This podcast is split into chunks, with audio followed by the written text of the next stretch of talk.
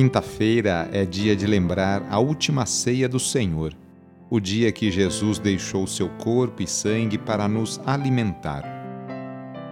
Iniciemos a oração invocando a Santíssima Trindade. Em nome do Pai, do Filho e do Espírito Santo. Amém. Senhor nosso Deus, nosso Pai, nós cremos em vós, nós esperamos em vós, nós vos amamos nós vos agradecemos este dia e vos damos graças porque estamos com vida.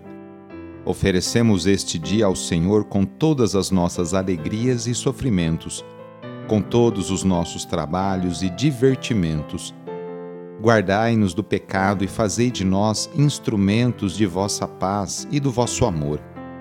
Ajudai-nos a observar vossos santos mandamentos. Amém.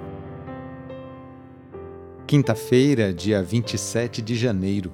O trecho do Evangelho é escrito por Marcos, capítulo 4, versículos de 21 a 25.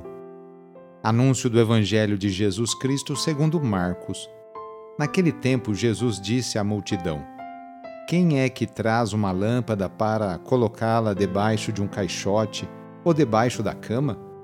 Ao contrário, não a coloca num candeeiro? Assim, tudo o que está escondido deverá tornar-se manifesto, e tudo o que está em segredo deverá ser descoberto. Se alguém tem ouvidos para ouvir, ouça. Jesus dizia ainda: Prestai atenção no que ouvis. Com a mesma medida com que medirdes, também vós sereis medidos, e vos será dado ainda mais. Ao que tem alguma coisa será dado ainda mais do que não tem, será tirado até mesmo o que ele tem. Palavra da Salvação. A gente sabe, você sabe, a função de uma lâmpada, à noite e no escuro, é para iluminar. E para iluminar bem, ela é colocada em destaque, num lugar estratégico, para que ilumine todo o ambiente. A lâmpada é comparada à palavra de Deus, a mensagem de Jesus não pode ficar trancada em algum armário ou sufocada dentro de algum caixote. A vivência dessa mensagem precisa ser testemunhada publicamente.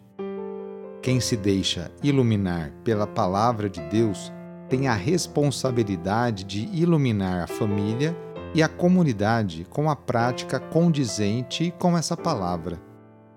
Quem age assim acaba se tornando luz para os que o cercam.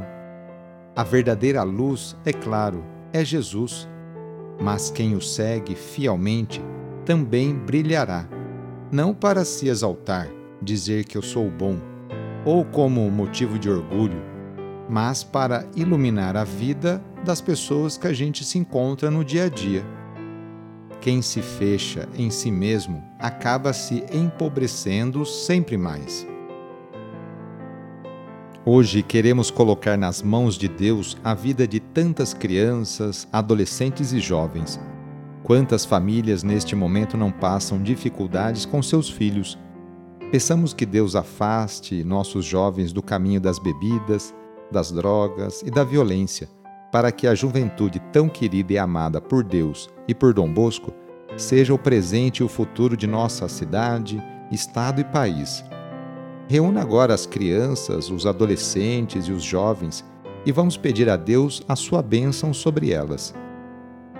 Senhor nosso Deus, que da boca das crianças recebestes o louvor do vosso nome, olhai benignamente para estas crianças e por esses jovens, e assim como vosso Filho, nascido da Virgem Maria, recebia de boa vontade as crianças e os jovens, as abençoava, abraçava, e as punha a todos como exemplo a imitar, assim também, Pai Santo, derramai sobre elas a vossa bênção, para que, à medida que vão crescendo, por meio de sã convivência com os adultos e com a assistência do Espírito Santo, se tornem testemunhas de Cristo no mundo e sejam mensageiras e defensoras da fé na qual foram batizadas.